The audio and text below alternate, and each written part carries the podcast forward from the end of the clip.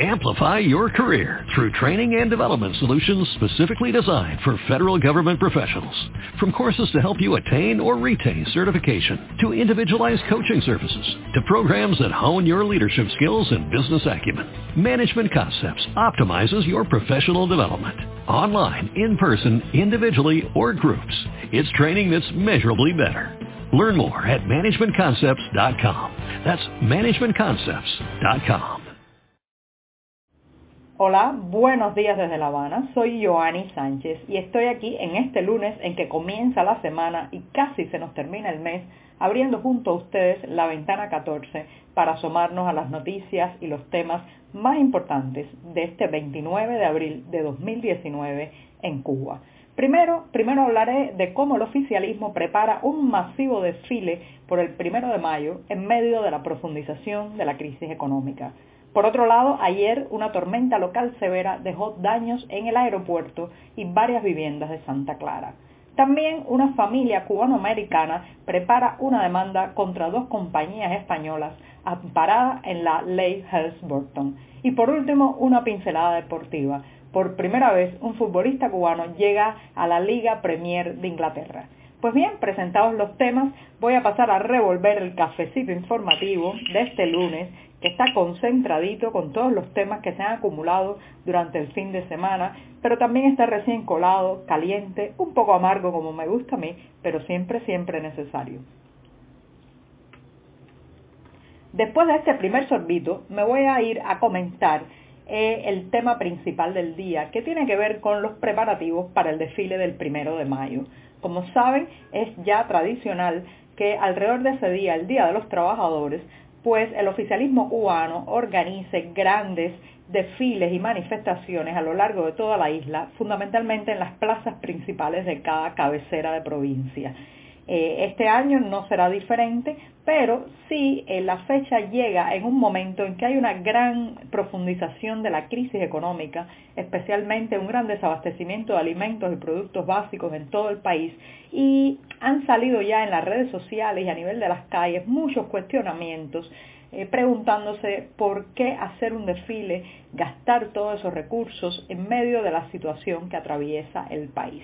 Les recuerdo que eh, en Cuba hay más de 3 millones de trabajadores vinculados al sector estatal y que por regla general estos eh, empleados estatales son convocados a asistir a las plazas eh, durante el desfile del primero de mayo y todos ellos están pues asociados al único sindicato permitido en el país, la Central de Trabajadores de Cuba, conocida por sus siglas CTC, es el único sindicato autorizado, todos los demás están ilegalizados, tienen que trabajar eh, pues eh, desde la clandestinidad prácticamente.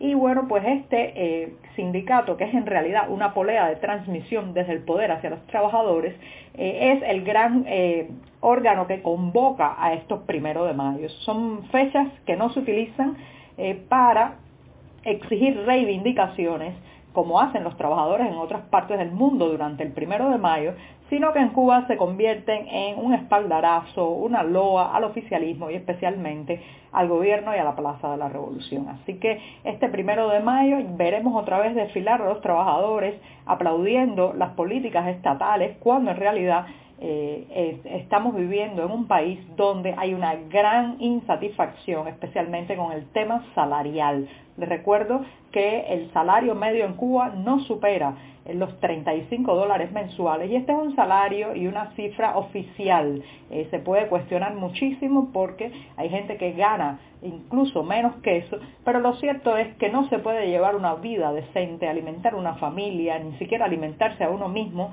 eh, con eh, los sueldos que se pagan oficialmente. Entonces, en lugar de estar en las plazas reclamando aumentos salariales, el derecho a la huelga, que tampoco eh, lo tenemos los trabajadores cubanos, menos impuestos para los que laboramos el sector por cuenta propia o sector privado, en lugar de eso veremos las plazas llenas de carteles de apoyo a la ideología y a la política eh, en el poder, o sea, a la tendencia política en, que está en el poder en Cuba. Así que eh, no solamente serán eh, unas marchas que no generarán nuevas conquistas para los trabajadores, sino que además se gastarán muchísimos recursos en transportación, carteles, meriendas, que ahora mismo, ahora mismo le hacen mucha falta al país para otras cosas.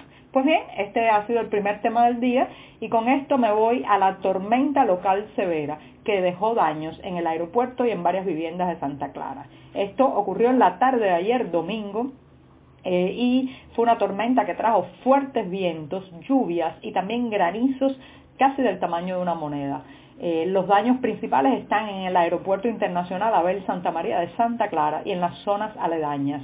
El aeródromo ha sufrido tanto que ha debido cerrar sus puertas hasta nuevo aviso, según confirmó a la prensa oficial su director, el señor Omar Andrés Gil, y la mayoría de los vuelos que eh, iban a aterrizar o a despegar de ese aeropuerto han sido trasladados hacia el aeropuerto de Varadero y también pues hacia otros de la zona. Pero desde allí, y lo eh, recalco para aquellos que tenían algún viaje que iba a salir desde la ciudad de Santa Clara, el aeropuerto de Santa Clara, no están eh, pues no está brindando servicios en estos momentos porque ha tenido serios daños, especialmente en el techo, las fotos son impresionantes y eh, también en todas las áreas exteriores. Así que ya lo saben, no habrá vuelos desde allí y desde Varadero y Cienfuegos es donde están ahora mismo eh, saliendo la mayoría de los aviones que estaban programados inicialmente para Santa Clara.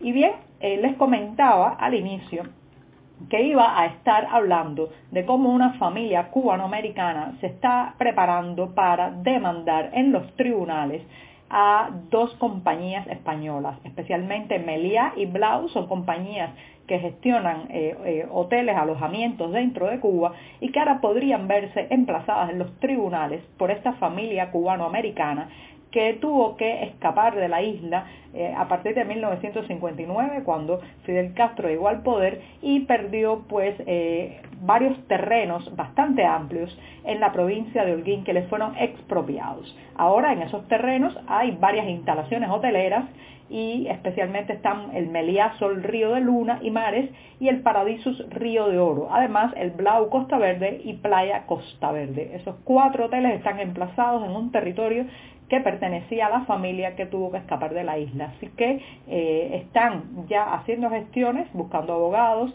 y organizándose para plantear una demanda. Esto es una información que apareció publicada en el diario español ABC, fue una exclusiva del periodista David Alandete, y eh, como esto se calcula que podrían empezar a aparecer muchos casos de norteamericanos y cubanoamericanos que emplacen y lleven ante la justicia a compañías que ahora mismo están pues eh, gestionando bienes confiscados eh, en esos primeros años del proceso revolucionario. Todo esto se ha detonado a partir de que se eh, em, empezó a aplicar el título 3 y el título 4 de la ley Helms-Burton. Eso fue recientemente y abre el camino a una serie de demandas eh, contra negocios que están ahora mismo lucrando con propiedades nacionalizadas en Cuba. Vamos a ver qué pasa en los próximos meses, pero eh, tengo la impresión de que se van a sumar nuevos nombres, se van a sumar nuevas compañías que estarán en el ojo del huracán de las demandas y sobre todo los litigios legales por parte de estas personas que perdieron sus propiedades en la isla.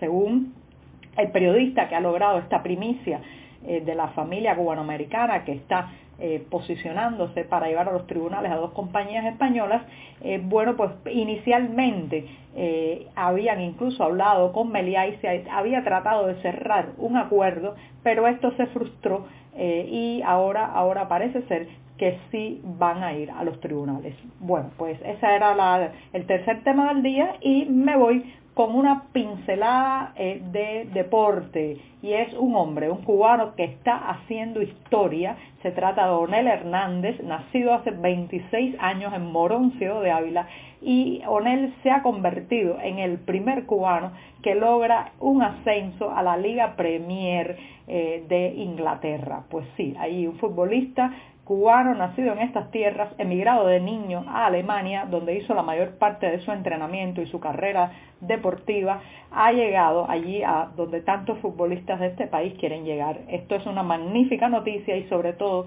esperamos que sirva como un estímulo, eh, no solamente para que muchos más jóvenes cubanos jueguen buen fútbol, sino también para ver si las autoridades se deciden a prestarle un poco más de atención a los equipos nacionales, la infraestructura de fútbol en el país y a la transmisión de fútbol nacional en los medios locales. Así que bueno, vamos a ver, Onel Hernández, mucha suerte, bienvenido eh, a la Liga Premier, felicidades por ese, eh, ese ascenso y que tu equipo, el Norwich City, logre, logre llegar hasta la cima. Pues bien, con esto me despido, hasta mañana, muchas gracias.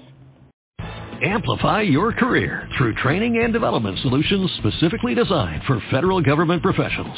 From courses to help you attain or retain certification, to individualized coaching services, to programs that hone your leadership skills and business acumen, Management Concepts optimizes your professional development. Online, in person, individually, or groups, it's training that's measurably better. Learn more at managementconcepts.com. That's managementconcepts.com.